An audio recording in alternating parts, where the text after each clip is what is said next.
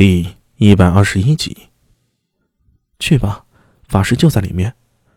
整个女牢都是空的，走在里面有些瘆人。狄仁杰和苏大为相视一眼，朝苏庆芳拱了拱手，迈步走了过去。脚步声惊动了正在静坐的明空法师，他睁开眼，看到站在门口、正在打开牢房门锁的苏大为两人时，不由得一愣：“阿弥，你怎么来了？”他没有理会狄仁杰，而是盯着苏大为。苏大为打开牢门，走进牢房里，朝着明空一鞠躬，说道：“法师，我是来救你出去的。我不是说了吗？我不会离开这里。”说着，明空就看向狄仁杰，目光中流露出一丝不满。法师，莫要怪罪大兄，你的意思，大兄已经告诉我了。可是，我不能坐视你送命啊！我娘也这么认为，她也同意我的做法，还请法师和我一起走吧。我不走。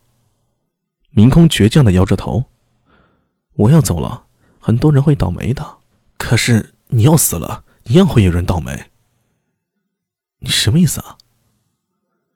狄仁杰在苏大为身后开口说道：“法师，我知道你不想连累大家，但是现在这种情况，并非你想的那么简单。”你只是一个影子，法师。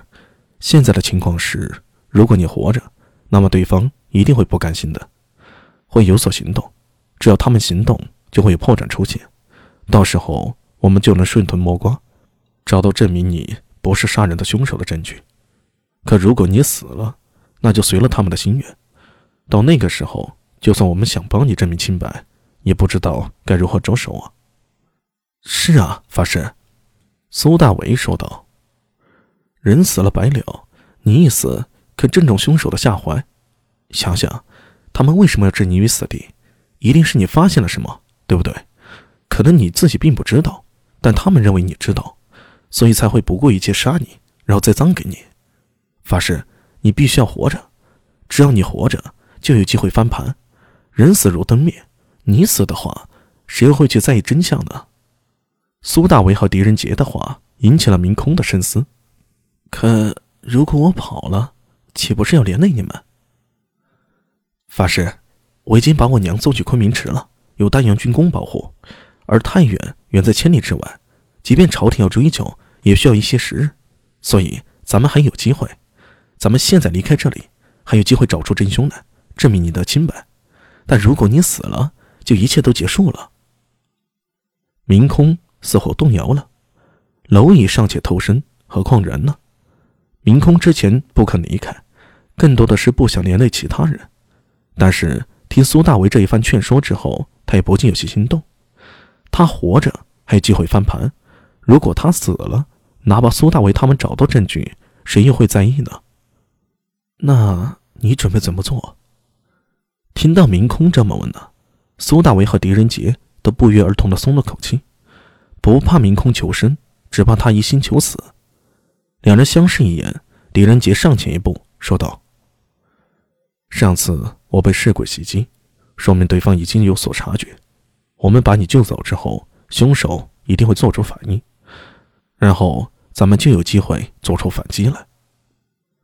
那苏姑娘怎么办？”